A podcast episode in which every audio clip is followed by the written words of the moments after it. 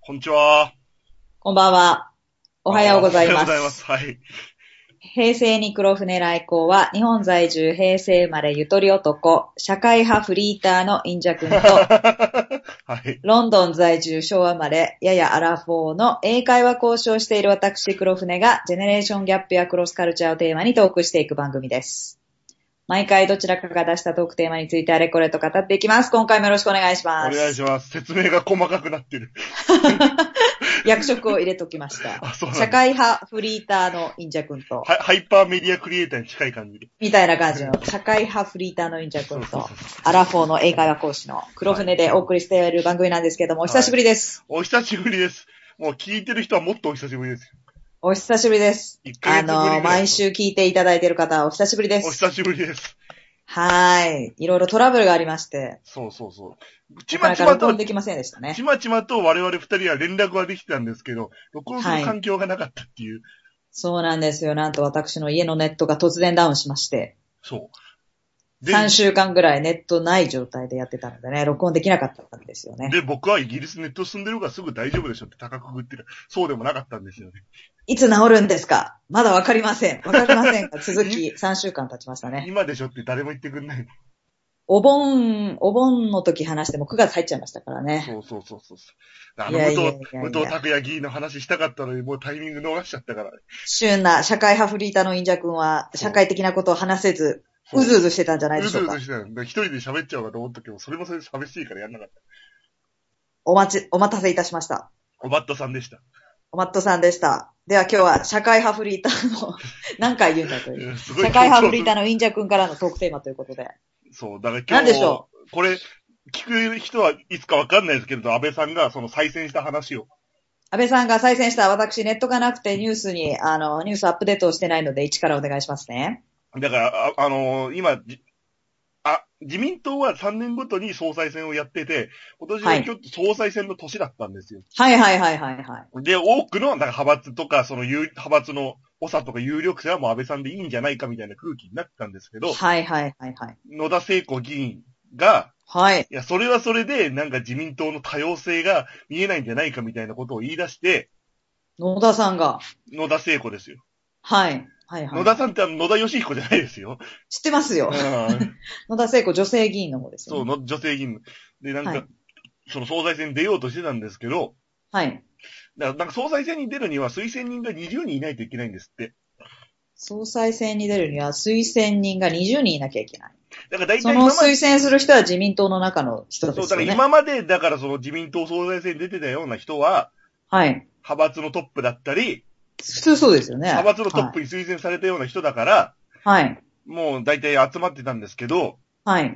今回は我々だから派閥のトップの約束もつけられずに出ちゃったもんだから、何約束って。だから派閥のトップに押してもらうことを約束もしてもらわず出ちゃったから、はいはいはい。本当は約束してもらわないと出れないってことですか約束しても事実上集められないっていう。その20人の推薦のもと出ないとダメなんですね。そうそうそうそう。でもだから自民党の派閥のトップはみんな、だから温度差はあっても、だからもう安倍さん支持になってたから、派閥はどのぐらいあるんですか何派派が自民党の中の派閥はどのぐらいあるんですか今5つか6つで、今誰がトップだかわからないですけど、はい。6つぐらいあるんですね。結構割れてますね、じゃあ、派閥で。うわあくっついたり割れたりもしてるから。はいはいはいだはかい。ら名門派閥って言われてるのが、あの、はい。今安倍さんがいる清和会。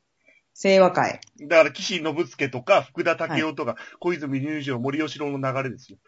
ああ、はいはいはい。首相ので、流れ2です、番目ね。に大きいのが高知会。はい高知会。宮沢喜一とか、あの、河野洋平さんとか、谷垣貞和さんとか出てて、ちょっとおっとりした人が多い。えー、その清和会とはまた別物でってことね。あ、そう、清和、そうそう、清和会で、清和会、高知会、はい。あと、なんで今、今名前忘れたけど、昔で言う竹下派竹下の。登る。そう。はいはい竹下はい。はい登とか、小渕恵三とか、橋本龍太郎がいた。はいはい。小沢一郎も当時の。かつて所属してた。はいはいはい。なんかその辺がメインの派閥。あと、もう少し小さい派閥がいくつかある。でもその三大派閥が大きいです。はあ。うん。三大派閥ね。うん、その竹下登る派閥もまだ残ってるってことね、代々。もう、ぬかが派みたいな感じで。ももう弱くはなってるけ。ど。でもこの前、週刊文春に愛人と取られちゃって、なんかざわざわしてるらしい派閥の中を。誰が、誰が愛人と取られたのか。だから今の竹下派のトップが、はいはいはい。 40歳ぐらいの秘書風の愛人と取られて、はいはいはい。今派閥の中はざわざわしてるみたいな、なんかで見た。でもぶっちゃけその、愛人の問題って大事なのかないや、大事じゃないけど、そこで多分その反応を見たいんでしょ、多分。その政治家うん政治家の器量っていうか。はいはいはいはい。まあだかでらざわもざわこういうの、スキャンダルは大きいよね。そうそうそう。だからわざと10メートルぐらい離れて歩いてる。それが逆にわざとらしいって人気がいないから。あー、そこも取られちゃった恥ずかしいパターンね。そうそうそうそうそうそう。はいはいはいはい。それがちゃんとなんか雑踏だったら10メートル離れてもいい、あるんですけど、なんか本当に公園みたいなところ10メートル離れて歩いてたから、その写真見たら。へー。逆に不自然っていう。インジャ君は、あれですね、週刊誌も全部網羅してるんですね。もうほら、まあ、多少は見てますね。社会派インジャ君は新聞と週刊誌はチェックしてるということあ、もうでも新聞は全然読んでないかもな。ネットニュース。ネットニュースで大体、あ、新聞の立ち位置とかを想像して読んでる。おー。で、週刊誌は、週刊誌はまあ一通り見出しだけは見て、で、見出しで想像して、想像がつかないのだけ、中読んでみます。はー、さすが社会派ですね。どうなんでしょうね。で、だから、その、戻ると、だから野田、自民党全体としてはもう安倍さん再選の流れの方がはい。安定してる感じを出せるし、はいはいはいはい。あとスケジュール的にその安保法案の審議がきつきつになっちゃうんですよ。総裁選やっちゃうと、はいはいはい。あの、総裁のなんかそのディベートみたいの取ったりしなきゃいけないし、はいはいはいはい。そのなんか党首選みたいのの演説官乗って日本中回らなきゃいけないから、そうですね。あの、だからうるさいやつ時間的ですね。その時間的に大変になっちゃうからもう出てほしくなかったみたい安倍、安倍さんが安倍さんな。に安倍さん出てが、ほしか安った倍さん側がで、野田さんに出てほしくなかったっていう。あ安倍さん側が野田聖子に出てほしくなかった。出てほしくなかった。でも野田聖子としてはやっぱここで出れたら目立てるチャンスだし、はいはいはい。で、もしダメでも安倍さん側からの妥協で、はい次の改造内閣で閣僚のポスト約束するよみたいなのを期待してたと思うんですよ。僕のこれ予測ですよ、完全に。はいはいはい。で、野田聖子が出ちゃったと。出ようとしたんですけど、結局だからそう、安倍さん側の方が上手で、もう、集まりきれなかった、推薦が。ああ、だから出れないよと。そうそうそうそう。だから安倍さんは閣僚ポストも上げなかったし、あだから下手したもんの野田聖子の政治生命的なものが危ないかもなっていう感じです。うーん。で、だからそこんれな自こ体とは、が起こってたんですね。そう、水面下だったんですよ。水面下で。私のだからそネれットが繋がらない時にこんなことが起こってたんですね。そうです。でも石破さんとかは有力候補だったけども、早々に勝ち目がないって分かってたから、もう早めに出ないって言ってて。うん、うん、うんだから石破さんは多分次を待ってると思うんです。うん。へえ。その勝ち目がないって言ってる人は誰なの勝ち目がないって言って、だから石破さんの、だからその、なんて派閥の抑えられる人数とかを川残業したときに、はいはいはい。多分勝てないだろうなっていうのは、多分石破さんは、その辺、多分勝ち、賢いから分かったと思うんですよ。うーん。だから石破さんとか、麻生さんとか谷垣さんになってくると、やっぱりもう、総理総裁の椅子が近いから、そうですね。下手に目立つ、そういうスタンドプレーするよりかは、うん。時期を待とうって感じなんだと思うのよ。でうもん野田さんは時期待ってらんないから多分出てきたんだと思うのよ。何時期待ってられないって。だからその、あの、なんていうんですか、その、当選回数とか、閣僚ポストを重ねて、総理大臣になるのを待つみたいなのを待ってらんなかったんだと思うんですよ。ああ、ぐいぐい行きたかったのね。で、野田さんの場合、一回、あの、優勢選挙の時に自民党が出ちゃってるから、うん。でそれでやっぱり印象良くない、い一部には印象良くないっていうのもあるし。なんで出ちゃってると。詳しく教だえかて、らそこらだから自民党が、辺。うん。なんか結束しなきゃいけない時に、うん。なんかその乱れてるみたいな格好しやがって見てるみたい、みたいな。ことがあったのね。そういう空気が、だからそういう、なんていうの、当選回収主義みたいな、あんまりその中田町の論理で良くはないんですけど、うん。だからそういうの良くないって思った。石破さんに対してもそう思ってる人いるっていうのなんかで見たら、今はどうだかわかんないけど、だから当時は。うーん。石破さんも、あの、細川政権の時に自民党から飛び出してるから、うん。それであんまり印象良くないっていうのはあるのよ古い議員には。 ああ、ちょっとあれですね。新聞を読んでる親父が話してるような感じですね。そう社会派フリーターの、よくなんか新聞読みながら、これはダメなんだ、安倍政権は、みたい な。ブツブツブツブツ言ってね、 僕やで。 20代の社会派フリーターの演者君ですが。はいはい。はい。で、それでだから、一応、だから一応再選が決まって、はい。よっぽどヘマをしないとか、はい。なければあと3年持つっていう、安倍さん。安倍政権、安倍さんが。えー、あと3年。だからそう、2018年まで、オリンピック前だ。オリンピック前まで。うん。だからそれで、で、なんかその、でもそしたらマスコミマスコミでその長い政権は独裁だみたいなこと言ってるけど、でもちょっと待ってって思うのは、その前までは毎年変わるのは良くないんじゃないかみたいなこと。 1年持たないとかね。そう、メディアが言ってたのに、 すごいなんか都合いいな、勝手だなっていうか、まあ、何をしても叩かれますからね。そうそうそうそうそうん。う。だからでも長期政権はどうですかいいですか悪いですか印象的に。いや、いいと思いますよ。あの、いいっていうのは単純に、あの、コロコロ変わってた時に比べ、うん。あのー頑張ろうとしてる感じは出てますよね。し、なんかその政策的にあんまりブレすぎずに済むっていうのはあるよね。やっぱりん。なんか、こういうことしますって言ったのに、半年とかでやめられると何だったのって思うよ。最低でも県 外で。ねその、例えばさ、なんつううの、うまくいってない時期はあると思うけど、そっからさ、頑張ろうとする姿勢を人は見たいと思うんだよね。んなるほどねもちろん最初からうまくいってほしいけども、そうならない場合もあるけど、長期的に見て、うん、うん。ね、あの、公約してたものがうまくいけばいいけど、なんか、辞任ってちょっとさ、いつも思うんだけどさ、あ、政権運営が行き詰まって、と、突然の。解散とか。かさ、なんか、あちょっとあれ、どうなのって思ってる時ありますよあ。。そう、解散はなんか、でも去年の解散はなんか、みんながみんな意味わかんなかったようね。あれはん、うなんでっていう。ん。ね。なんか急になんか新聞が、なんか解散かみたいなこと言い出したら、なんか急に流れができて、なんかね。なんか煽られてさ、解散してるうんの。解散し、そう。だから、未だによくわかんないね、あれは。そう、なんか解散イコール丸投げっていうかなんかさ、まあ、いろんなでま戦略があんのかもしれないけどさ、だからなんかでも、あの時の解散が、その劣勢を挽回するためにとか、そう。なんかちょうどいい機会だからだったらわかんないけど、それ、どっちもなかったから、よくわかんない。でも一応国民の意見に問いましょうみたいなこと言ってたじゃん。まあ、建前はそうでしたよね。そうそうそうそう、建前はね。うん。でも、どうなでんだもよっ結て局思うよね。それで、だから2年間プラス政権が伸びたってことだから、うん解散がまたリセットされて4年後まで OK になったから。ねえ。だうん。から、どうなんでしょうかね。イギリスってそんな解散権みたいなのあんのかな首相とか大統領に。どうなんでしょう。基本は、どうなんでしょうね。イギリスの政治までは私、詳しくありませんが。調べときます、僕が。はい。は社会派。ア派。メリカだとあれですよね、任期が決まってますよね。途中解散はでききないですよね。そうそうそう。大統領、だから、三権分立がより厳格っていうか、やめまーすって言ってやめられないよね、半年後やめ、大統領もやめらんないしね。に。うん。解散もできないしね。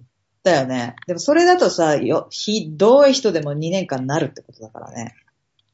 まあまあ、アメリカの場合4年ですけどね。でもその分ちゃんと選ぼうっていう姿勢ができてるっていうのはあるよね。そんな日本だとなんだよ、その、なんていうの、選挙目当ての看板みたいな制限とかできたりするから。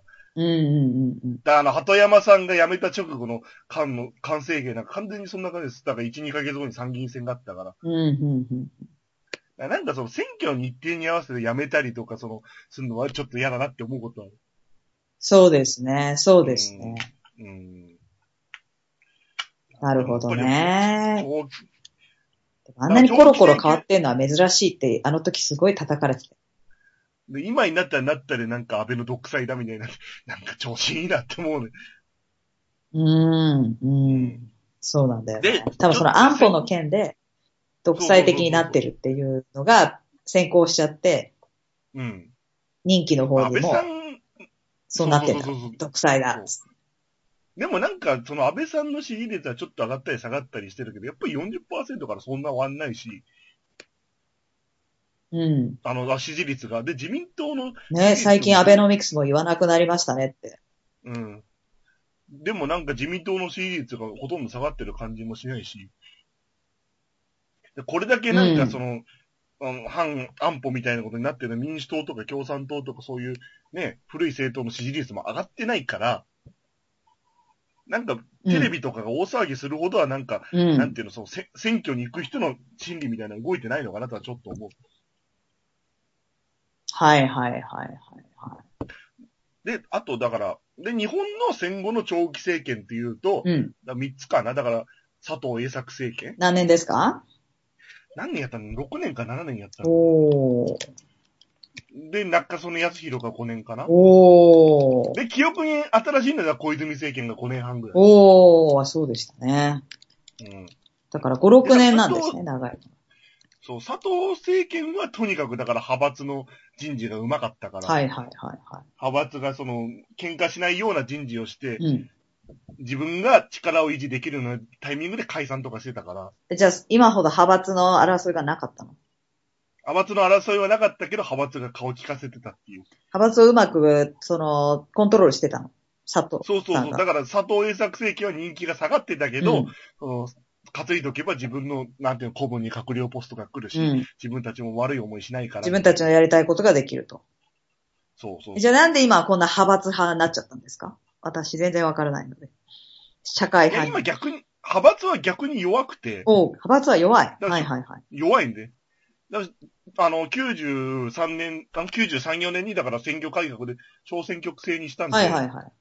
で、そうなると、うんだから同じ選挙区で自民党2人3人とかっていうのがなくなるから、はい。そんななんていう派閥のボスにいい顔しなくても、はい。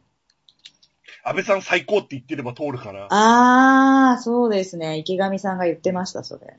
うん。だから中選挙区制だったらボスの顔立てて、はいはいはいお金もらったりとか、はいその選挙区に応援で来てもらわないと危なかったかはら、いはいはいはい。今はとにかくその政権イエスっていう人が、その、よりより有利だから、うんうん。派閥は弱くはなってます。なるほど。だからその分さ、安倍さんに媚びなきゃいけないってことでしょそう、だから弱くなってる分、だから政権か、あの、なんていう、首相からの影響力がより強くはなってるっていう。だから本当は自民党をサポートしてないのに、自民党に5万を吸ってれば、自分のやりたいことができるようになりやすい環境であるってことでしょ。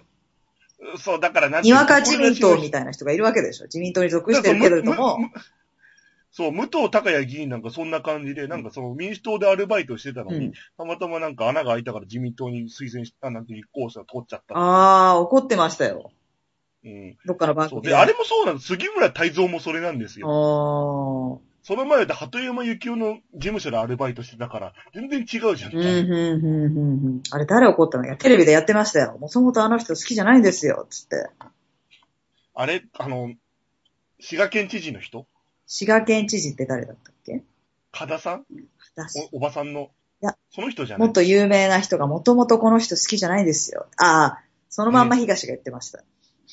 そのその東は、そんな関係ないような気もするけど。あの、テレビ番組で、そう政治の番組で、もともと私あの人好きじゃないんですよ、武藤議員は。つって、コロコロ変わって、民主党にそもそもいたのに、自民党になったうり、ん寝返って、そもそもないんですよ、みたいな。じ、自分がで。もそんなこと言ったら、同じね、はい刀が東国原にも向かうような気がするけど。まあそうなんですよね。番組ですなんで東京都知事出たのってなっちゃうせよ。政治家の。の立場で語ってるんですかうん議員のなんで立場で。東京都知事選出ちゃったのってなっちゃう、そうだったら。うん。国原も国原で。ねそう、だから、そだからとにかく官邸の影響力が強くなって、派閥は弱ってるえ。。なるほど。だからこそ独裁寄りになってるっていう話ですよね。だから、そのネガティブな言い方だと独裁だけど、ポジティブな言い方だとリーダーシップうみんたいな。、うん、うんうん。だから全て安倍さんにかかってるってことだよね。彼のやりたいようにやれちゃうってことでしょ。うん。でも安倍さんにかかってるけど、だから、とにかく、でも選挙には、の影響も強くなるって。だから、コロコロコロコロ毎年変わってたのは、だからちょうどなんか参議院選とか衆議院選とか、サミダり式で1年間隔みたいになってたかうん、うんら、、うんそれで1年持たなかったってういう。ん。うん。で、今回の場合、だから選挙の日程を、だから、うまくコントロールしてるのと、なんかあと、なんていうの、もう、国民側が、もう短い政権はうんざりみたいな心理がどっかにある。はいはいはいはい。なんていうの自民党も嫌だけど民主党はもっと嫌だっていうのもある。はいはいはいはい。だからそれが長持ちしてんだと思う。だって今回ね、自民党が当選した時もね、民主党も嫌だし、渋々自民党みたいな感じだったもんね。消極的。消極。的選択、選択するしかないからね。そそれでこうなっちゃったからね、すごいことになってますよ、今。あの、インジャ君が数ヶ月前に話してたシールズ。あの時私何も知りませんでしたけども。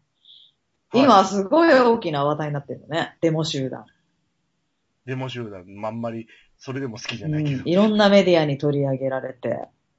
インジャ君が言ってたなんか、おしゃれデモみたいなのも、テレビでやってましたね。そうそうそうどう思ってるんですかそうみでたもいな。あれ、出会いを求めてやってんじゃないですかってそんな人はいませテん。レビタックル、テレビタックルみたいな。テレビタックルで俺すも同じの見た。俺も同じの見た。フレッシュな話題とテレビタックルでやってましたね。テレビタックルが日本のソースなんです、今。私、ロンドン住んでますからね。ああ、だから YouTuber のもじゃあ見たのそうです。YouTube で見ました。ネットなかったんですけど、あの、アプリでダウンロードして、Wi-Fi が繋がるとこでダウンロードして。うん。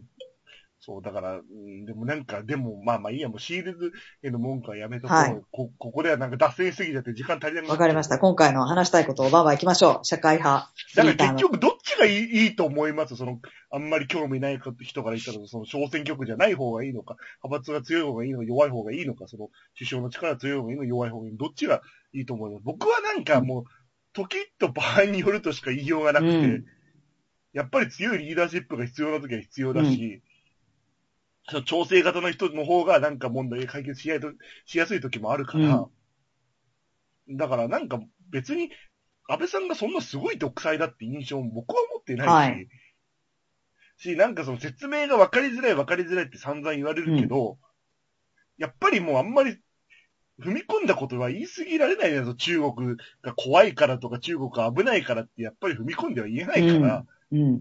ああいうやっぱり歯に物挟まった言い方しかできないと思うから、うんああいう言い方しかないんじゃないのかと僕は思うんですけどね。はうあ。ん、難しいですよね。そう。私もすいろいろ知りたいんですけどね。うん。それぞれの見解を聞いて。うん。そううんだからリーダーシップと独裁なんて、まあほとんどイコールみたいなもんだうから、ん。それをポポジティブな言葉で話すか、ネガティブな言葉で話すかの、ね、違いなだけで。短期でコロコロ変わる首相がいいのか。それともなんか長期、だからロシアのプーチンみたいな状態の方がいいのあれはもう、あれでしょ、プーチンか。誰だったっけうん。ジェド、メドジェー ジェドメイ、メイなドんかフみたいな名そ、そ、はいそんな感じの名前前。の交互だもんね。あれは独裁でしょ。そうもそううで二事実上人はっていう時点で独裁でしそう事実上はプーチンが支配してるみたいょ。うなん感じうなのん。でもなんかプーチンの人気すごいらしいですよ、ロシアだと。何みんな支持してるってことそうそう。だからその経済が低迷してた時に、プーチンが、あの、リーダーシップ取って、なんか、立ち直ったから、おー。なんか結構人気は高いらしいです。日本だと怖いって印象が強いけど、日本から。ねえ。そうなんだ。じゃあ結構支持されてるんだ。なんかプーチン T シャツとか普通に売ってるみたい。へえ。そうなんだ。そうそう。だから、違うんだな、やっぱり現地は。それを着て、き着る人はいるのプーチン T, T シャツ。あ、だから、その熱心な党員とかが来てるんじゃないですか。ああ。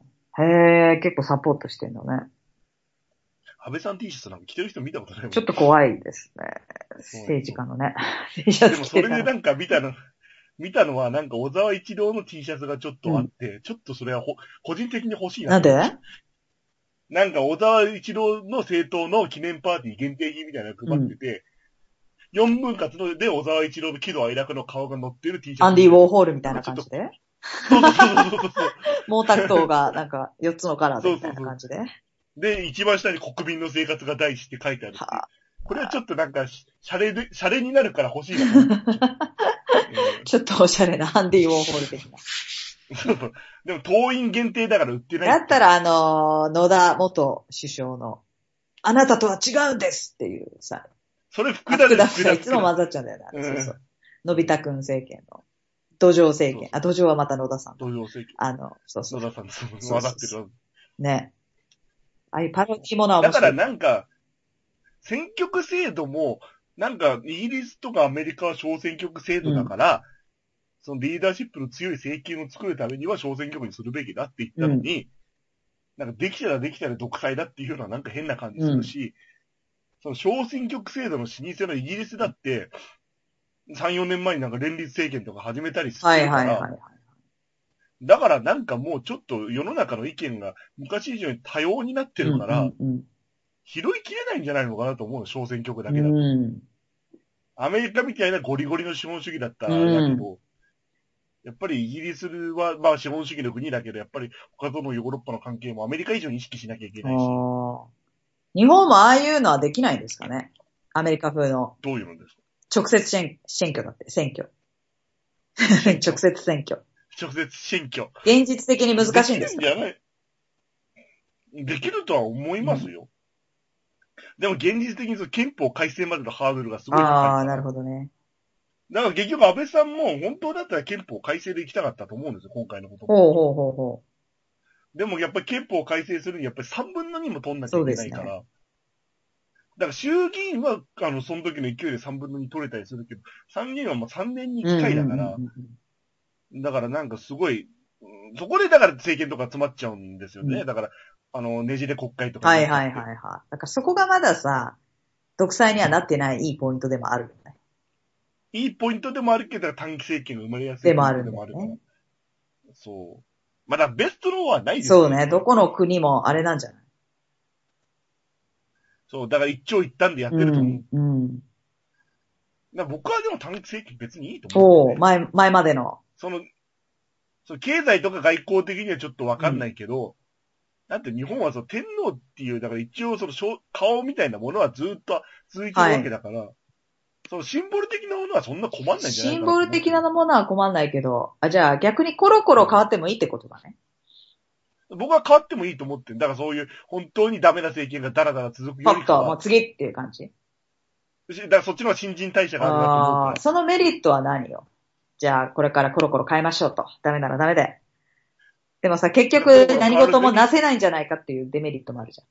ら。でもコロコロ変わった方が、それこそ、だから国民の意見は反映しやすいわけじゃないですかだからシールズ、あ、なんで国会前で騒いでるシールズの若者の意見も反映してるはいはいはいはいはい。で、それでうまくいかなかったらシールズの人にも責任が被るわけだうんうし。んうんうんだから別にそれでいいと思ってるの。あー割と。でも、いや、でもそれ、やっちゃうと、まあとにかく、まあ政治家が育たないっていうのもあるけど。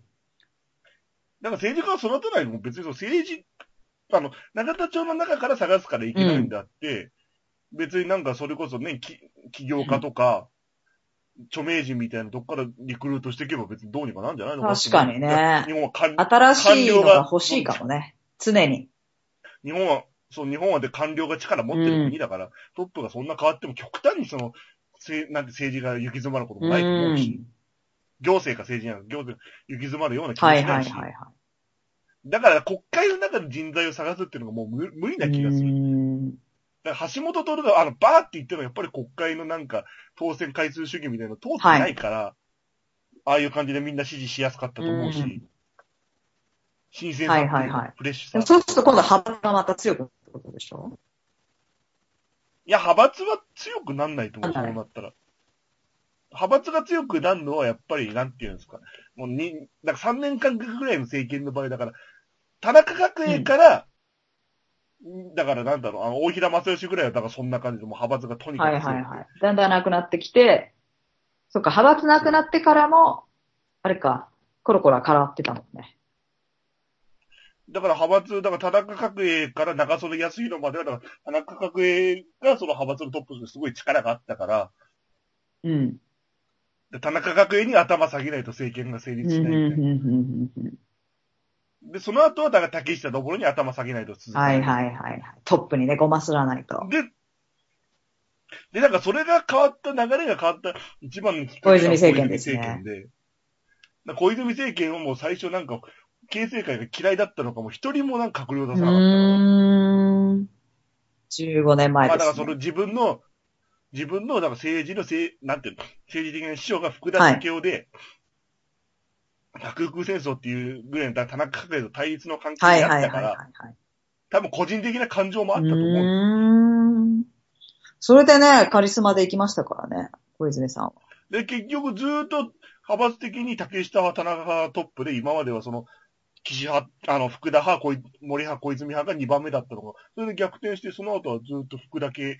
だから、安倍さんもうん福田さんも、小泉さんと同じ派閥のとこだし、麻生さんのところも麻生とは一応派閥のトップだけど、その派閥がちっちゃいからえ、、麻生さんは別なの事実上、麻生さんは別。うーんこう、高知会が分裂した後、だからあの、加藤の乱ってあったじゃないですか。加藤の。乱。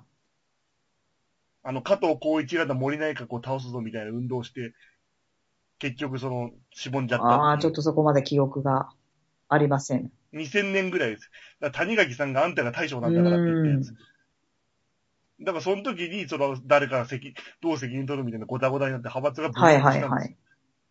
それの派閥のちっちゃい側が麻生うん。さんで、だからもうその、それだけでやっぱりもう通んないから、だから森派に乗っかってもらって、政権運営してうたっていう。ーん。え、でも安倍さんと麻生さんって仲いいじ仲いいけど派閥は別だかゃら。ん。むしろあれでしょ麻生さんにヘツラヘツラしてんじゃないの安倍さんって。あ多分それ経験値的なもんじゃないですか。麻生さんの方が先輩的な。先輩だから立てといた方がなんか一応運営がしやすいっていうのはあだるんっですよて麻生さんも辞任に追いか追い込まれてもいいみたいな発言いっぱいしてんじゃん。全然辞任しないじゃん、あの人。だからもうもう感覚がも違うんう、でしょ、多分。もう癒着だよ、あもう、もうれ。麻生さんも、麻生さんも森さんも感覚がおかしいと思うもん、なんかお政治家かしいよ、うあんの、本当に、森さんはおかしい、麻生さんもおかしいけど。うん。なんか普通に、だからもうなんか、あの時代のおじいちゃんの感じだなって感じのフランクに差別的あなこととを言う。ね、言っちゃいけないことを言うよね。あの、もう少し考えて喋れよって思うこといっぱい言うじゃん。多分そ、そこの場が受けることの方が多分優先そうなのかな多分本当に考えてる差そ別れ。何も考えないで喋ってないの人。的な浅田真央ちゃん。ゃんもあの子は大事なとこで滑るみたいなことをさそ。れ滑る。うん一回笑ったら、畑さんは半身不随だみたいなの森さんが言った時はちょっとひどすぎる。ひどいよ、あの人。なんであんな人にオリンピック協会会長なんてやらせて。本当に。で、結局今回の佐野エンブレムの問題もそうそうそうそうそう。そうだからあれが日本の象徴でいいんじゃないもうオリンピックもうやんなくてもと思うよお な。なんていうの責任のたらいオ回リしンみピたッいクにななってますよ、本当に。ね。 オリンピックになってる。いや、大きな問題になってまねすよ。。大きいのだからな、なんか、うんあれを見ると派閥の、なんていうの、問題だなって思うようんね。あの人を見ると。あ抜本的な改革をしたいと思うんだけど、そういう人たちも。ああいう人が出てこそないうそう仕組そみう。を作りた結い局ほら、古株の人を辞めさせられない感じがあるじゃん。じゃあ今回の野田さんの感じも、その、なんか自民党の中の人が動いたんじゃなくて、自民党 OB の人が熱心に動いてたんかなんだら、って自民党の OB の小賀誠が熱心に動いてたんですよ。野田聖子を擁立するおためにー。だからでもなんか辞めた人がその影響力行使するのどうなの確かにねって思うう。うんんだから名誉職に収まってもらってあんまり動いてほしくないと思う、辞めた人。でも日本、日本、なんか日本特別多い感じがしますよ。元首相みたいな方だけ。そうなの働よ。きに活動しそたりれとかね、私も一時すごい思ったことがあって。辞めたのに、すごい活躍してる、本当天下りみたいな感じで、役職与えられて、そう。オリンピック協会会長みたいな。あれそうそうそう。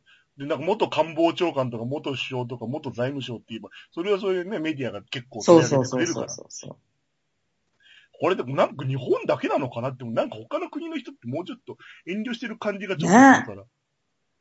ねなんか日本特有だなって勝手に思ってる。だから前のポッドキャャストでも言ったけど、一回首相やったら、もう、もう終了みたいなね。名誉職みたいな人が収まって、だから一時期の細川さんみたいに陶芸やってるみたいそなう、そうしてほしいんですよ。細川さんも細川さんで結局ぶり、ぶり返して戻ってきたもんうんね。うん。うん。ね。で、今、村山さんも死にかけなのになんか熱心に活動してるから。やっぱりや、まあ、活動したい気持ちもあんのかもしんないけどさ。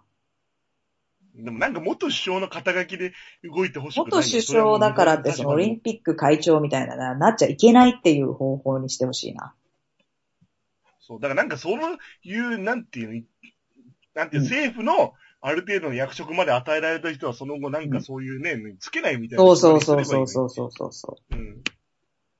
結局そういう人間関係とか人脈に期待して、やっぱくっつけちゃうんでしょ多分、そのオリンピック。弱が見、見えるもんだって。ね。うん。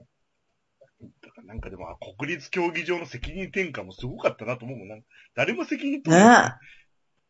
何なんですかね。あれなんか、あれはだからオリンピックのそのオープニングセレモニーにすればういい。ん。責任転嫁してる感じを。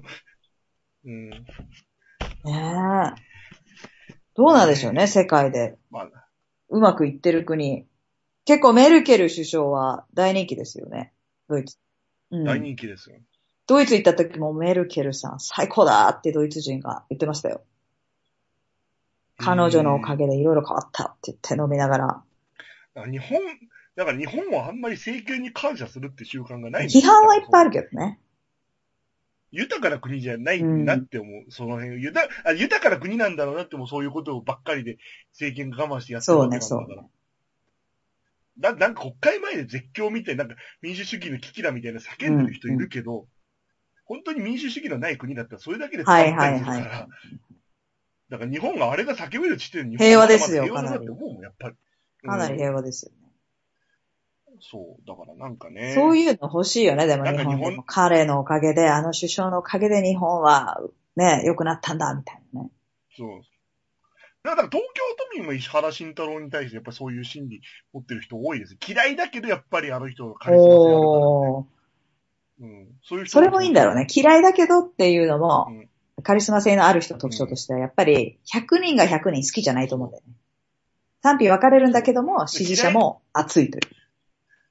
そうだから築地の人で嫌いだけど、やっぱり名前見比べた時にこの石原しかいないみたいな言ってたやっぱりはいはいはいは衝撃的いだったからうん。だからやっぱりそういうクラスの人が出てきてほしいな。だから田中角栄が一時期そうだったと思うのあー、私田中角栄の時代あまり分かんないんですけど、結構人気だったんですかまあ、な田中角栄だからその、今対抗とか平民はい対は象いとはかい。はい。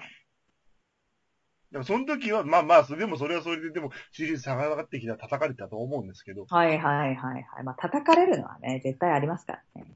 うん、絶対あるから。だから多分、田中角栄が出た当時はそんな感じだったんだろうなと思う。当時の新聞とか見る限り。おー。インジャ君はあれですかじゃあ、自分がちっちゃかった頃の政権も研究してるんですね。社会派フリーターの。生まれる前ももちろん見てますよ。生まれる前ももちろ ん見てますよよね。だってあの、白黒のも時ちかろんらです。よ、もちろん。そうそうそうそう。で、だから図書館行けばす新聞ごのい特ですね。設版とかあるさすかがら。社会派。新聞のありますよね特設版とかあるから。うん。だからあれ見たらなんかの日米安保反対のも同じようなこと言ってんの。だからその日米安保に入ったら、日本は戦争に巻き込まれるみたいな。同じこと50年前も言ってるなっていう。おー。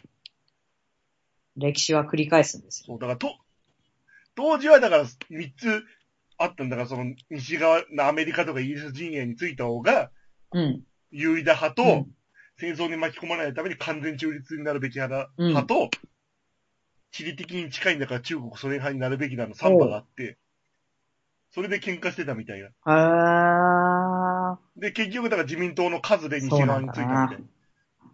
うん。ー。うんだから全然今の情勢と変わんねえなと思うのそうなると。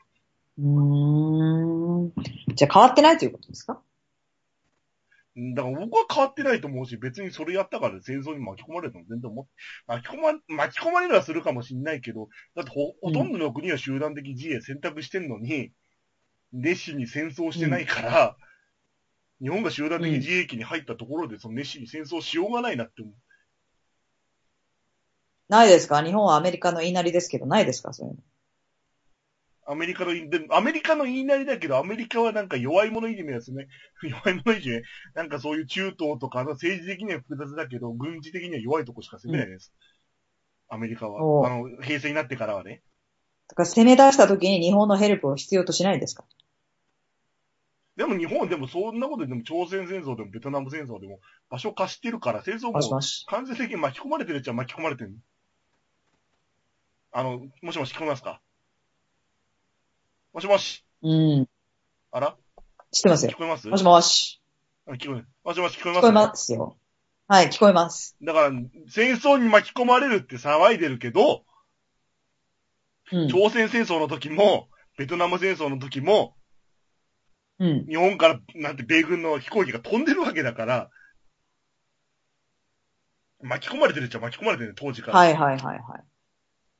だからなんか別に集団的自衛権になったから、し、だからなんか、どこまでほ、でも、あ、なんか、うーん、だからどこまで本当に信じてるのっては思っちゃう。憲法9条で日本が平和だっていうのは。どのくらいのレベルでみんな信じてんのかな、あれ。建前として言ってるのか本気で信じてる人もたまにいるから。ね。うん、僕はもうあれは9条のおかげじゃなくて、うんうんアメリカの名前のおかげだと思ってるんですよ、完全に。でもや何っのおぱかりげ憲法9条があるから、アメリカの名前のおかげだと思ってる。うんうんうん。日本に手出したらアメリカのおかげアメリカに手出るっていう。そう。だと僕は思ってるけど。ああ。ごめん、ちょっと音声が途切れてよく聞こえなかったんだけど。憲法9条のおかげじゃなくて、まだまだなんだってアメリカの、アメリカのおかげだと思ってる。アメリカのおかげで安全になってる。と僕は思ってる。だ日本に手出したらアメリカ軍がこいつで手出してくるっていうのが分かってるから。うん。じゃ、憲法9だからな条んかいらないじゃん。そう、僕もいらないと思ってるけど。今のままでいいじゃいらないとん。じゃあ。そう、だから憲法9条なんかいらないし、今のままで、あ、違う、集団的自衛権なんかいらないじゃん。俺も、そう、集団的自衛権にしてもさ、そうそうそう日本の周り限定だったら支持できるけど、なんかよくわかんない。他の離れたところのね、日本人もどうこうみたいな。それはちょっとうん。違うなって思う。うんだから日本周辺、あれは後付けな気がするけど。だから日本周辺限定の集団的自衛権なら、まあ僕も賛成できるけど、なんかすごい遠くの国までっていうのはちょっと違うなと思う、やっぱり。それは。そうなんだよねね。そうなんですよだからねな。まあ安倍さんも言い切れないとこもあるんだろうけど、なんか、そこをなんかちゃんと限定してほしいってもう。いや、でも言えないでしょ。まあね、策略はあ言えと安ないで倍しょさ。んのい、い安倍さんの言ってることでちょっと一番違和感があったのは、危険を感じたら撤退とか言って、おうえ、危険を感じて撤退させたら、日本もそういう立場になった時、イギリス軍とかアメリカ軍が危険を感じたら撤退しちゃうよと思って、えと思って。うん。それは思うわ。だからそれなんはか思そうれは、うん。危険を感じる前にね。誰も、うん。そ、それに危関して険を感じてから撤退はおしい。かしくないそう。危険を感じて戦うために行くのであって、そうそうそうそうそうそう。うん。だから違和感がすごいんだよ。そこが一番違和感、そこはでもみんな突っ込まないのよくわかんないし。うん、意味不明だね。うん、し、まあ、まあそのメディアの関係もわかんないでんですよね。この政治で全てを出してはいけないって言ってさ、隠した報も。道、うんうーん。あー、不安定だ。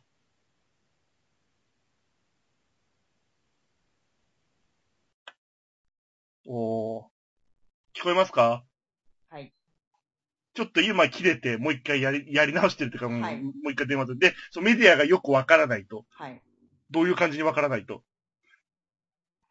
いけるかな今、今撮ってますよ。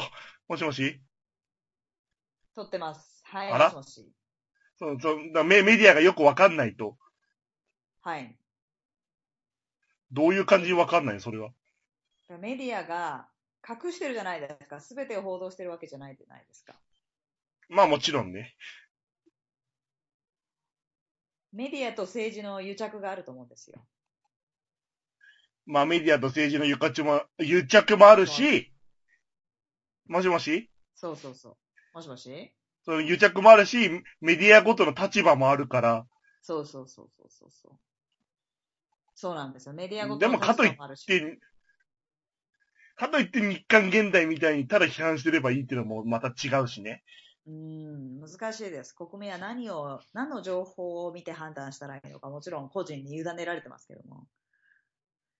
難しいだからですよそねういうあかんの感じだから、そう、池上彰さんが人気だろうなって思うもん、やっぱり。ー、うん。やっぱり分かりやすいですしね。はい。し、中立になろうっていう努力をしてるから。うん。そうなんですよ。難しいです、やっぱり。うん。英会話が喋りたいなと思って、英会話スクール行っても喋れないっていうのと一緒だと思うんですよ。うん。あと人とがいうと勧めた日記を書くのがいいと思って日記を書いたけど、自分じゃダメだったりとか、書くのがいいだけを聞いてやってもダメだと思うんですよね。こうやり方だわとかかるわかる、それは。自分の目的によっても大きく人それぞれに山の登り方は、そう、人それぞれに山の登り方はあるから。そうそうそうそう、山登りと一緒で。だから政治も詳しい人から見たらこうだしっていうのもあるし、自分が見たメディアによって洗脳されるっていうのもあるし。そう、だからなんか詳しくない人が、なうん。詳しくない人がなんかセンシセンセーショナルな報道を見て、なんかそこに誘導されるのが見てて、なんか悲しい気持ちになるなと思う。うんうんうんうん。なんか、なんていうの、その熱心な新興宗教にはまっちゃう人みたいな感じになっちゃって。はいはいはいはい。いや、難しいですよ、だからなん私、か政治は。政治もそうだし、何もかもが無理。だから英語の勉強ももう本当にそうですよ。うんど、どの勉強がいいのか全くわからないから。結局どれなんだって言っても、一個っていうのはないんだよね、多分。そう、ないないない。だから、金なのんて斧昔みたないがらの年寄りがやや、そう。昔みたいな年寄りの新聞のスクラップの方が情報が深かったりすることもあるし、あるね、今こんだけメディアでいっぱいありますけども。確かに、うんそうなんですよね。だからでかと、かといってインターネットの情報へのアクセスの速さを馬鹿にするのもどうかと思うし、まあね、そうなんですよね。だから結なん局いらかそこはバランスだなっいてろんなものをして比べて自分なりのものをまやっていかなきゃいけないですね。一、個に頼るとかじゃだなかい。ら結局、まあ結局自分の意見を持つってことだと思う、それは。意見を持つための情報も大事じゃないですか、だって。いきなり意見は持って情報、だから情報、まあまあまあまあね。だからなんか、でもでも最初は偏ってしょうがないと思う、それは。うん入り口は。そうねうん。うん。でもその、だから偏ったのを少し通った上で、他のことも相対的に見る余裕があれば、だんだん、なんていうの、中立的にものが見れるようになってくるのかなって。確かに確かに。だから人に勧めらまれあた中立が正しいかは分からないけど勉強で合わなくうんて、うん自分はこれだっていうのが見つかるかもしれないことね。そう、だからどっかで一生懸命その調べたり夢中にならないと、相対的な距離感とか、その全体図が見えないから、そうなんだよね。英語の勉強もそうだし、そう。そうなんですよね。こう夢中になれるあれが欲しいですね。なんか分かりにくい。具体的になんかつ、そう、そう。うんでも政治は、うーん僕はもう本当になんか別になんか今若い人がなんか政治を語れるのはやっぱりかっこいいみたいなこと言ってるけど、僕そういうの持ってなくて、もう政治も芸能ゴシップも同じぐらいのランクで自分は見てるから、はいはいはい。僕はこのエリアに詳しいだから別、だけで、そう。そバンう。ドをやるのだがから面白いなって思え、あれとは違うってことね。そう。そう。そう、そうよくわかんないけど、今 のは。だから自分、だから、だ僕の価値観はだから面白い感じるか感じないからから、うんうんうんうんだから政治も、だから見てて面白いと思うし、芸能も見てて面白いと思うから政治がなんか交渉で芸能が俗っぽいっていうのは全然思ってないからう、んうん自分の場合はね、じゃあ政だ治からながんか面別に白くないっていう人に対して、面白いと思えるものって何ですかなんだろうね。メディアでもいいですうー。んこれを見ただらから面白いとか、この人の話を聞いたら面白いとか。政治に興味がなんなかい人に僕政治を教えたいとしたら何をお勧めします難しいね、それ。だって、一応なんか森吉郎のなんかそのオーラルインタビューの400ページみたいなのあって、それ見てて面白いけど、それ面白いと思わないもんね、最普通の人は。どうだろうその内容によるんじゃない ?How are you? だから森だからあの時の Who are you? って言っちゃったやつ。そう、とか、だからその政権ができる推移みたいのをなんかオーラルインタビューで書いてあるけど、なんかうん本当に興味持ちようがないなって。だからなんか思う、だからあと50年ぐらい経って、この平成の政治みたいのが日本の歴史になって漫画になったら興味持ち出すんじゃないかなとちょっと思って。漫画だからその、だからあの、なんていう戦国時代が好きとか、ああの明治維新が好きだ、みたいな感じで、あ。おー平成のその、その、平成とかあの昭和の自民党の感じが好きみたいな人が言い出すようにできたらもうちょっと政治に馴染みが出てくる。でもその時はその時また新しい政治の話になってるからまた違うかな。そうなんだよ。だから、だからなんか歴史を見る感覚とか、そういう、なんて物語を見る感覚で見れば政治って結構面白いなと思うよ。おー、なるほど、なるほど。それは確かに。物語を、物語をそう感じる政治で見ればちょっと面白いと思う。ああ、それは確かになんか、年号を暗記する歴史の勉強法ではなく、あれですよね。そう。相そ対の的に。背景だったり、背景人だったり人間関係だったり、キャラクターそう。りそうだよな、うん織田信長を漫画にして人気になるみたいな感じですね。そう、だからなんかそういう感じの本にうまく出会えればうん全然違うと思う、それは。そうですね。きっかけは何でもいいんですけどね。だうんだから、でも、でも、ぎゃなんていうの、その、春先クリスティーンみたいな政治をポップにみたいな、やっぱり興味持たない人は持たないから、うんうんうんうん。ポポップにするよりも、その、ファンよりもインタラスティングを作んなきゃいけないっていうか、そうなんですよね。うん。そうなんですよね。なんそう、ポップスにしても興味ない人は興味ないっていうか。そうなんですよね。だから入り口がもう少しあれば。ね。だからなんかそ、だからアメリカの、そうなんですけあどねの、オバマが当選した直後みたいな、やっぱりオバマがなんかそういう、興興味深いっていうか、そのパーソナリティ的に面白い人だったから、そのバックグラウンドもそうだけど。うんうんうん。うんうんうんうんだからそういう感じのスター性の強い政治家が出てきたらまた違うんだ。だから小泉の時はみんな結構政治興味あったと思うんだ。小泉さんがって言ってた気うがん。するはんだいよはいはいはいはいはい。うん。確かに。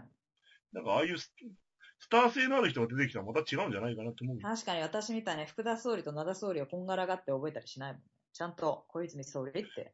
小泉純一郎って覚えてそう。なるほどね。だからスター、スターが出てきたら違うと思うんう、やっぱり。いや、こういう政治をね、簡単にこう書いてくれてる人とかね、こう、そういうの、その人のサイトとか見るとすごい役に立つんですよ。私うん詳しくないので、知りたいとは思ってるんですよ。うんいろんなものからトライしてやってるんですけどね。うんいまいちこう、しっくりっていうのがまだなくて。なんかあれでもやっぱりしっくり来ないもん、やっぱり。僕もプログラム興味あるからやってみたいなって思うことあるんですけど、はいはいどれを読んでいいかもわかんないし、わかりやすいって書いてあるのもよくわはい、かんなあいあー、わかですよる。これが本当基礎中の基礎みたいな指南書買っても難しいっていうのは結構ありますよね。そう、そうすると自分がダメなのかって落ち込むだけっていう。そうそうそうこの一番わかりやすいもわからないのが自分はっていうね。そうそうそうそう。だからそういうのがあるからね確。かにね。でもそれもいろんなのに手を出してやっと見つけるっていう感じかもしれないですね。そう、それは思う。ね。だから意外と今話題のこのネイバーまとめみたいなのはすごい助かってるかもしれませんね。ネイバーまとめ確かに見やすいです深ね。くまとめてくれて、そこからこう興味湧いたのにクリックできて、今そういう時代になりましたよねうん。いきなり深くいくんじゃなくて、だ浅い入り口が増えそうそうそうそた。うだからなんか昔より。ただ、昔のジオシティーズしかない時代は、なんかディープな情報しかなかったから。ただ浅すぎて結果たどり着けないのもありますね。きっかけは良かったんだけど、やっぱりディープな情報にたどり着けなくて、そう、まとめサイト風の、何々そうですね、何々かもしれませんね、み終わっちたいゃうとなページは、え読んだはいいけどー、も そなんうか、読んだ時間返し見る前て、みたいな。読んだ時間返してって思う、そそうありう。ますよね。終わりまなしるた、ほそど。う。もう久しぶりの収録でもうアドレナリン、ビンビンですきそたうかでら、すね。今日ちょっと音声悪かったですけどうも、んアドレ収録できました今日。かもうね。久々の収録で興奮し社て会た。派インジャ君の、社会派フリーターインジャ君の社会派トークでしたけども、はいちょっと政治に社会派トーク疎い私みたいな人はちょっと難しかったんじゃないでしょうかね。まあ、興味ある人は興奮してくれればいいです。ちょっとこういう名詞も多かったし、それ誰っていう人はちょっとね、入門編ではなかったと思いますね。なんか、私もポカーンとして。だから次はちょっと、ちょっと次はあれですよ。あの、武藤隆也議員からだ、小泉チルドレンとか小沢チルドレンだか、小沢ガールズか、ああいう感じの話をちょっとしようとも思ういます。少しわかりやすくお願いします。わかりやすい。はい、わか池りま上した。さん並みにわかりやすくしてほしいで すね。池上さんの今わかりやすい。そうですか。うん池上さんを見てほしい ですね。そうなると。じゃあ池上さんを見てもらいたいですね。そう。はまあまあ、ちょっといろいろ試行錯誤しながら、い。ね。そうですね。試行錯誤しながら、うん。ちょっと社会派フリーターなんでね、はい肩書きは。演者君は社会派のはいはい政治ですとか経済について語っていくんですよね。そう、勝手に肩書きが決まっちゃったけど、はいそれでいいです。私、英会話講師の立場でメディア聞き役として聞いてます。あ、ちゃんとした立場、ちゃんとした立場を持ってる。はい。じゃないとどういう立場の2人なんだっていうのがわかりませんの で。はい。まあ、社会派フリーターもよくわかんないと思うけどね。曖昧ますあ、ぎ次て。回英会話講師はまあ私まあまの英会話トークでもしたいとはい思ってます。で、こんは。ないアはンい。バなんランスなかお回知らですせけ、ども、今後はもい、聞いてくれたら、仲良くやってますんではい、嬉しいです。仲良くやったり、ギスギスやったりの毎日なんで、はい。英会話興味がある人、なんかお、次回聞いてくださそうだ、英会話興味ある人にアクセスしてほしい情報があるじゃないですい。か。いろいろありますね、私。なんか一つ宣伝しときましょう。宣伝っていうか、お知らせしときましょう。お知らせ宣して伝い言きっまちしゃょっうたけかじどゃあ。一つ、うん。 YouTube、はい。YouTube! なんと知っ、てますか ?YouTube。あの YouTube ですよ。あの YouTube です誰もがよ知。ってるあの YouTube 光のデビューをしました、私、黒船京子。 YouTuber についになっちゃったっていう。ああ、YouTuber と言っていいのか分かりませんけどもね。まあ私、片っ端から英語について語っている YouTuber たちを見ました。そのところ、はいほとんどの人がですね、そしたらまあ、綺麗な発音ですとか、完璧はないフレーズをですね、まあ、説明してるわけですよ。これは英語では言わないとか。そう、だから、そう、分かって、なんかお釣りが欲しいときどう言えばいいかみたいな感じとのやかつでしょ、遊ぶはプレイではないよ。う大人の場合は、ハングアウトだよ、みたいな。ハングアップ。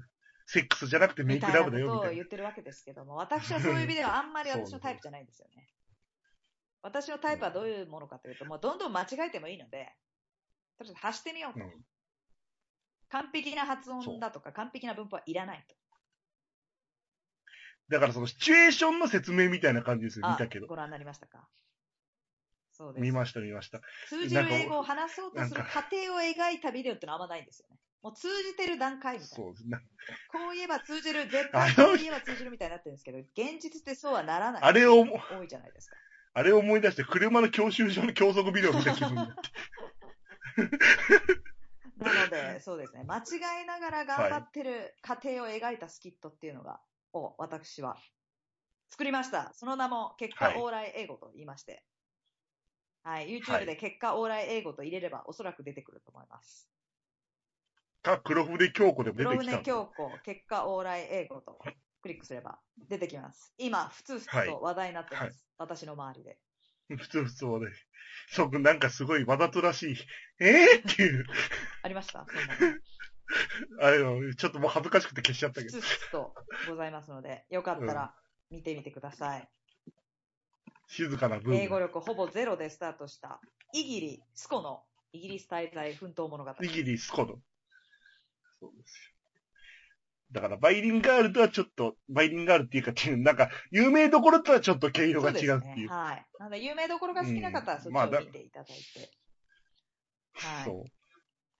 差別化しそうてでねす。ね。やっぱ新しいもの をね、生き残っていかないと人口をぶっ壊すみたいな感じで新しいのをやっていかないといけないと思いますので。生き残っていけないので、差別化しないと。そうです。もしイギリス英語とか興味ある方は、英語全般、英語学習興味ある方はぜひ、見てみてください。黒船教で育です。で、なんかメール送ればカウンセリングもしてくれるんだっけ本当に興味を持った場合は。えブ英会ロ話グレッスンも、英文添削も、えー、ブログも、何でもやってますんで。何でもやってますんで、別にイギリスにいなくてもレッスンは受けられるし、カウンセリングも受けられるんで。はそういで。すね。でもう一つの方はまた次、次回にゆっくり伝えればいいですね。ホームスそテうイの方です。ね。はい。じゃあそんな感じでそ今んな日はこ感じの辺で。 See you! はい。お久しぶりでした。どうも。